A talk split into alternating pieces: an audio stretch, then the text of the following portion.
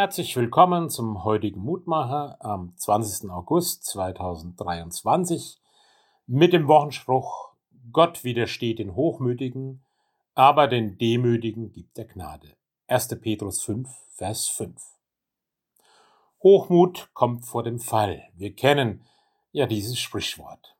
Hochmut ist eine Haltung, bei der der eigene Wert unrealistisch höher eingeschätzt wird als der anderer Menschen.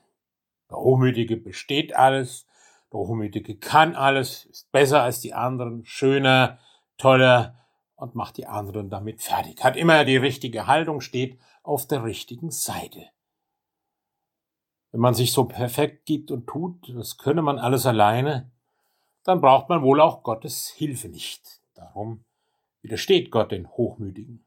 Aber wir sind noch nicht alle perfekt und jeder hat irgendwo seine Schwächen. Gott sei Dank können wir auch da Gottes Hilfe annehmen, bevor wir fallen. Der Demütige erfährt Gnade. Der Demütige erkennt und akzeptiert, dass es für ihn etwas Unerreichbares, Höheres gibt. Er weiß, dass er nicht alles alleine machen kann.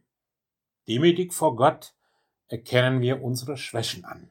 Nicht als eine Haltung, die sich dann auch besser fühlt und unterwürfiger als andere. Der kurze Weg, der kleine Weg ist zu gehen.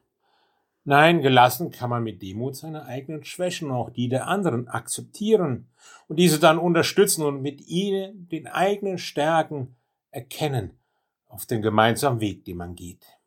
So können wir uns mit Demut Gottes Liebe öffnen, die Liebe, die uns gilt, unserem Nächsten und wie wir uns auch wieder für Gott öffnen können.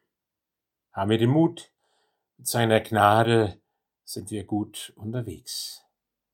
Vater im Himmel, in Jesu Namen danke ich dir, dass du uns immer wieder deine Gnade schenkst dass du uns auch mit unseren Schwächen und unseren Fehlern nimmst.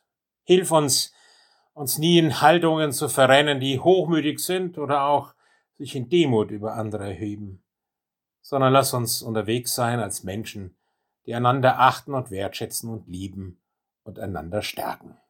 Segne uns dazu. Amen. Es grüßt Sie aus Bicken, Ihr Pfarrer Roland Friedrich.